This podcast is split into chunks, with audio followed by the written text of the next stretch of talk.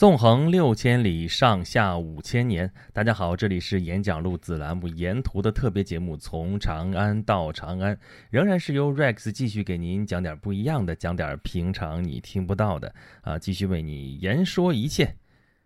哎呀，今天我是回到了北京啊，我这一路从早晨九点多钟开始啊，从开封一直开到北京啊，我看了看，就是 trip 了一下，一共是六百五十多公里吧。啊，来来回回开了九九个多钟头啊，当然中间休息了一小下，啊，也没多长时间。六百五十公里日行千里啊，咱这纵横六千里，这今天一天就一千三百多里了吧？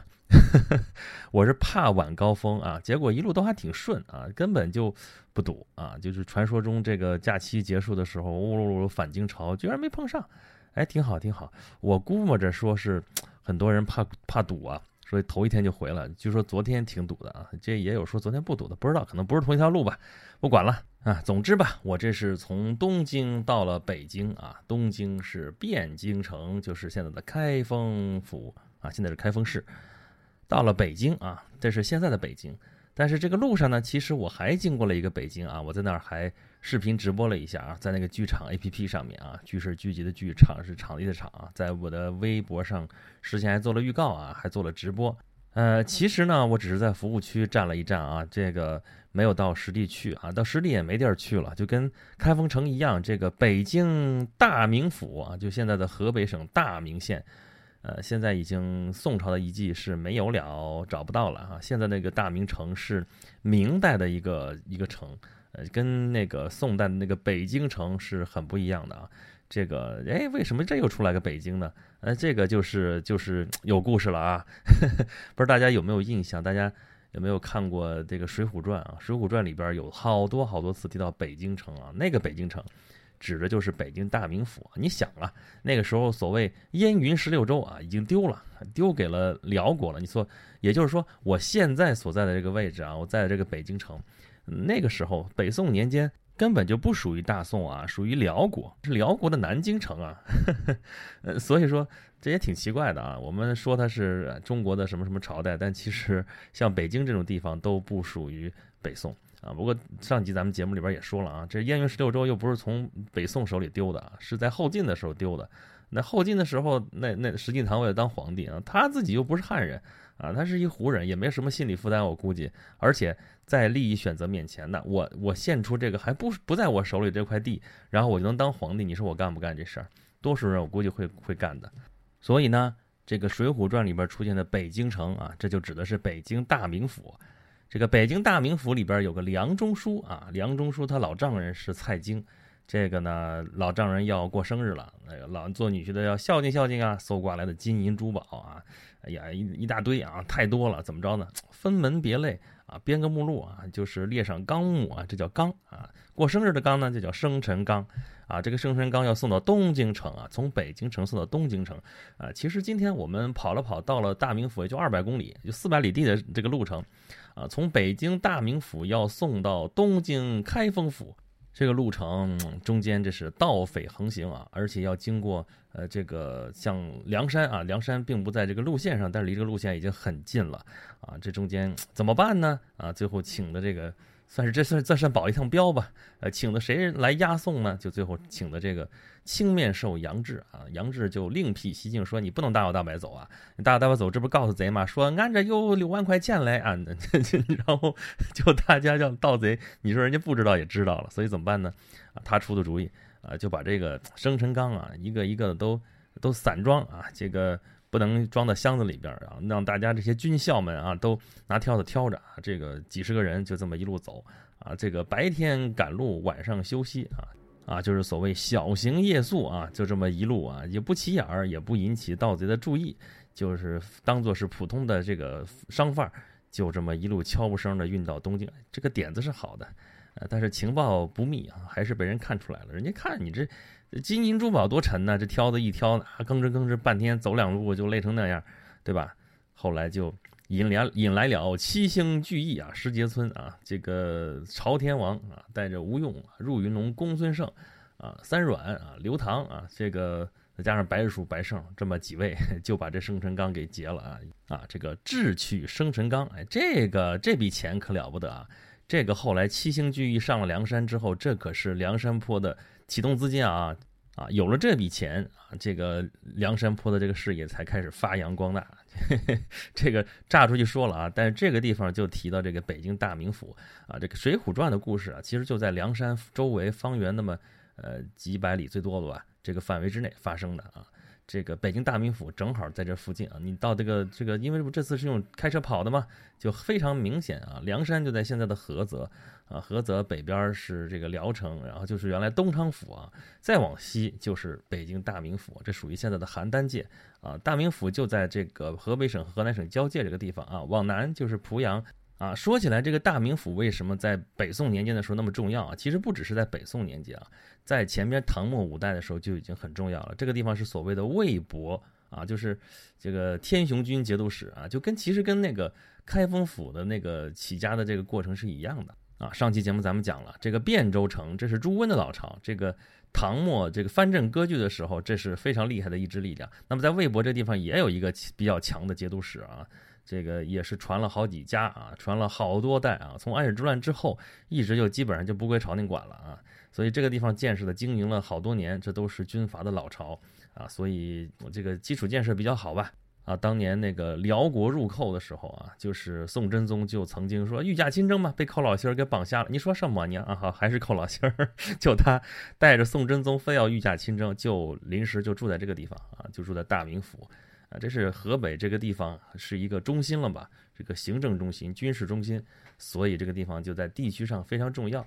那么到宋仁宗的时候，就说咱们这个地方，这个北方军事压力又比较大，那怎么办呢？有人说那迁都吧，迁到西京洛阳去啊。那时候洛阳已经是西京了啊。虽然洛阳已经残破，但好歹那个地方是重要城市啊。长安已经完蛋了那个时候，但洛阳还可以啊。在那地方说，那咱迁西迁到西洛阳去吧。啊，那还有一派说你签什么洛阳啊？这事儿不就是割地割地赔款的事儿吗？你派个人去跟谈一谈就完了吗？给点钱的意思嘛？这就这种观点啊。还有一派观点，这是有脑子的，说啊，咱们不如以进为退啊，咱们也不迁都啊，就把这个河北大名府咱们升格，升格成北京啊，等于说我往那个军事实力往前伸了一块啊。真要打起来的时候，那个地方作为前线指挥部，哎。就是这种思路啊，这个思路其实到后来的时候也在用，比方说，呃，这个明朝的时候叫天子戍边嘛，就是把都城要迁到北京，那直接是把都城迁过去了啊，这个地方没那么狠啊，首都还是东京啊，还是东京开封府，但是呢，在北边这个地方大名府又设了一个北京城，这就是宋朝的北京城啊，所以说到这个地方，大家就开始，我不知道大家有没有想过这事儿啊。什么北京啊、南京啊、东京啊、西京啊，这些名称其实都不是专门指的某一个地方啊。它它它根据这个，你说北京嘛，不就是北边的京城吗？南京不就是南边的京城吗？啊，所以你你你京都定在什么地方，就可以给它安这个帽子。如果在偏北边的地方，那就是北京，甭管它是哪儿的，对吧？每每个朝代其实都不一样。你像北宋的这时候，人家也有南京，跟现在南京一毛钱关系没有。啊，北宋这个朝代为什么叫宋呢？就是因为这个宋太祖赵匡胤啊，他是从这个啊归德府这个地方起家的。归德府在哪儿？就现在的商丘。商丘这个地方啊，本来就是宋地啊。这个啊，西周封建的时候啊，就把这个微子启啊封到了这个商丘，这就是宋国啊。这个。呃，商丘，商丘嘛，这本来是商人的老巢，商朝人的老巢，所以这个地方是宋地。那么赵匡胤从这儿起家的啊，龙兴之地嘛，所以这个国号叫宋。那么建国了之后呢，就把这地方称为南京应天府啊，这个词儿以后还会出现。呃，就是明朝的也叫南京应天府，那是，但是那是南京，就指的现在这个南京了。这所以说，南京这个名字就是南边那个京啊，跟到底在哪里还真不一定。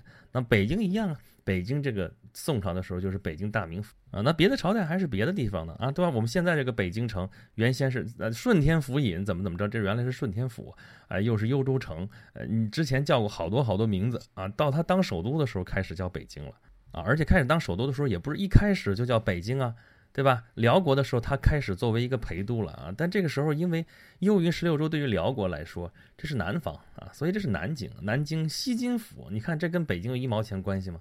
啊，到金朝的时候，定都在在这儿啊，就是海陵王亮迁都到这儿。他本来是东北兴起的嘛，然后定都定在这儿啊。相对他们这个国土来说的话，那北边一大块，南边一大块，这儿在正中间，所以这就是中都啊。金中都遗址，现在还在北京还能寻摸到点东西啊。呃，我随便举个例子啊，就是北京西站那地方旁边有座桥叫惠城门桥，啊，就北京大家到过北京就知道，北京到处都是门啊，都是什么什么安定门啊，什么朝阳门啊，什么哎那一圈都是围着二环那一圈绕的，那都是啊内九外七嘛，那都是古代的老北京城啊，这是明清的北京城了。但惠城门呢，它在北京西站那边，孤零零的一个啊，就在那个老北京城的西边老远呢。哎，这城门哪来的？哎。这城门就是金中都时候的一个城门啊，现在我们还能留下一个名字来，也仅此而已。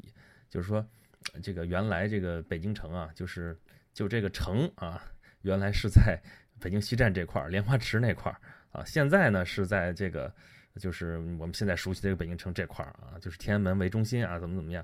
呃，就这个范围，这是后来有迁过去的。咱们明儿讲北京城啊，咱详细细细讲这个事儿啊，就说这个城市的变迁实在是。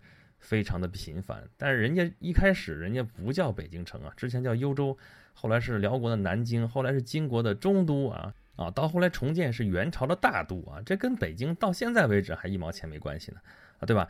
直到到了明朝啊，因为朱元璋定都是定在南京啊，那么北边这个地方本来已经改名叫北平了啊，这北平是古名啊，原来有右北平，有这个名字啊，他取名叫北平啊，燕王住在这个地方，但是燕王靖难，这不成功了吗？他的老巢在北京啊，而且他为了那个打击北边这个蒙古，因为蒙古其实啊并没有被明朝给灭掉，只是把他赶到草原里去了。这个北边的军事压力一直存在，那怎么办呢？你在这地方放个方面大员，那谁也不放心呢。放个燕王，这不就反了吗？啊，不叫反，人叫靖难啊，这不就？但不管怎么说，把皇位都丢了，那怎么办呢？那只好天子亲自去那儿守着，那就叫天子戍边。就守在北京城啊，这个站在前线，在这怎么怎么着？那所以南京老祖宗放的那个地方，对吧？你这个朱元璋定的首都，你不能随便扔了不要了，所以南京就成了流都。那相对南京，这就是北京啊，这才开始叫北京啊，叫来叫去，这个北京就成了这个地方的专称了啊啊！这事儿不光是中国有啊，你想想现在现在我们叫东京的地方是哪儿啊？是在日本啊？它为什么叫东京呢？啊，因为它原来的首都在京都啊，那京都。你看这名儿就专门就叫京都的，结果现在京都又降格，它不是首都了，首都在东京，那就啊，一八六八年的时候，这个明治维新迁都，正儿八经迁到了东京去，对吧？那是两个京，原来那个京是留着，那叫京都啊，对吧？东边这个京，那自然就叫东京啊。那搞来搞去，东京成了正式的首都，而且越来越正式，那东京就成了这个地方的地名。那原来有名字吗？有啊，那地方叫江户嘛，对吧？大大将军住在这个地方的时候，对吧？征夷大将军就德川家康他们。这个京那个幕府设在这个地方的时候，啊，这地方叫江户啊，所以江户时代嘛，江户幕府都是指的这儿。人家原来有名字的，只不过当了首都之后，这儿成了东京了啊。再举个例子，就是韩国的首尔，首尔这是音译啊，首尔啥意思？就是首都的意思。这这地方等于就没取名字，说它是首都啊，然后就就把首都当做名字了，对吧？原来叫什么叫汉城啊？叫汉阳，对吧？因为那地方有条汉水啊，那汉水仰慕汉文化嘛，所以它叫汉水。汉水的北岸，咱们上期节目前面讲过了吧？洛阳在水北，那汉阳也是在水北，啊，那个地方南边在新开发就是江南。那它原来叫汉阳，叫汉城，这是他人家的当地的本名。但是他当了首都之后，首都就成了他的名字啊。一开始是指指称啊，指代，后来叫来叫去，这个地方就成了地名了，指地名就成了首尔啊。这个。他说要改，然后让我们跟着改，然后我们就改了，就就就就当就也跟着叫首尔首尔说，那实际上你在叫京城京城，那是京城，那你们是你们韩国的京城，不是我们的京城，好吧？我们尊重一下你吧。你说叫首尔，咱就叫首尔，反正叫的是个音，知道是指的哪个地方就行了 啊。所以说，宋朝的时候其实有四个首都啊，东京以东京为首啊，西京洛阳啊，东京开封府，西京洛阳这是河南府啊，北京是大名府，南京是。应天府，这四京啊，为什么要设那么多呢？啊，还不是因为这个国家大一统帝国，这国家比较大啊，各个地方这个情况比较复杂，你光设一个首都的话，可能照顾不过来。那么在这个地区离这儿近的地方呢，设一个中心城市，这样便于管理啊，基本就这个思路啊。这不光是宋朝有四京啊，这个好多个朝代都有都好多个首都啊。从咱就从唐开始算起的话，唐这个长安、洛阳其实是并重啊。一个叫西京，一个叫东都啊，西都、东都。后来呢，又把太原府设成北都啊。这个为什么设成北都呢？因为这个这是唐朝的龙兴之地啊。这个高祖李渊原来是太原留守啊，就这个从从太原这地方起兵的，然后占了长安城，这才啊开始建立了唐朝，怎么怎么样？所以那个地方啊，这个太原府也很重要啊，又设了一都啊。这个，而且我们以后有机会慢慢讲啊。这个和这个山西这个地方是很奇妙的，呃，在古代的时候，尤其是那个唐宋以前啊，只要占了这个太原府，占了原来叫晋阳嘛这个地方，占了山西这个地方，就非常有非常强有力的一个割据政权。因为山西这个四面这个地形非常险要，然后他自己非常容易成独立王国。啊，这不一直到民国的时候都是这样吗？这个阎锡山啊，旧军阀的时候也是他，新军阀的时候也是他，一直就占住山西，日本鬼子没把他打跑啊。当然后来解放战争的时候把他打跑了啊啊，但是他相当于在这个地方盘踞了有几十年的时间啊，所以太原这个地方非常重要啊。在唐朝的时候，不光有这呃这个东京、西京，然后北都啊，后来叫北京啊啊，还有那个那但但但还有南京，南京是哪儿的？成都府啊，成都府为什么这个地方是南京呢？这个唐朝皇帝一看这个形势不妙，就往就就往蜀中奔逃啊！这个，比如说安史之乱的时候，那那个唐明皇跑哪儿去了？就去成都啊避难去了，就去蜀中避难啊。路上这不到了马嵬坡，这不得已，这个大军不往前走了，就非得把杨杨贵妃给弄死不行，这不才有这种故事嘛？啊，到后来也是啊，那个呃德宗也跑过，呃那个后来唐僖宗也跑过，黄巢之乱的时候也跑过啊，都是到蜀中避难。嗯，这个所以这个成都府也很重要啊。那这长安本来就是京师嘛，长安有了，然后东都也有了，北都也有了，南京也有了啊。这个西边是不是再整一个呢？所以后来就把长安定为京师，西边又整了一个凤翔府啊。这个地方就是西京，所以这五京齐了，五个首都啊，这个还 是挺多的。当然这个来来回回这这个变化也非常快啊。有的时候是五京制，后来有的时候这个废了，一会儿这个又又设了，又怎么怎么样。啊，唐朝这个地方开始之后，的后来这些制度、这些朝代都在学唐朝啊。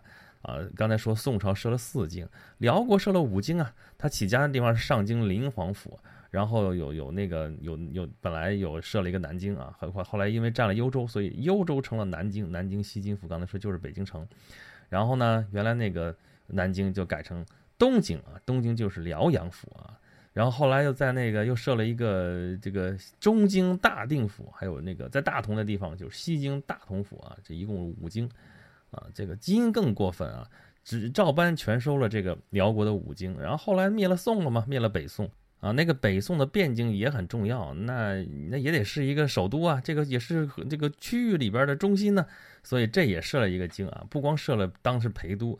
而且后来这个蒙古人入侵的时候，后来把中都都丢了，只好迁都，直接把都城就直接迁到这儿来了，啊，所以金最多的时候有七个首都啊，这个当然有的少的时候五个六个都有啊，最后是七个首都，实在是有点多啊啊，这还有好多朝代都设过不止一个首都，这为啥呢？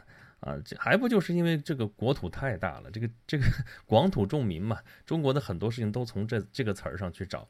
就能找到答案。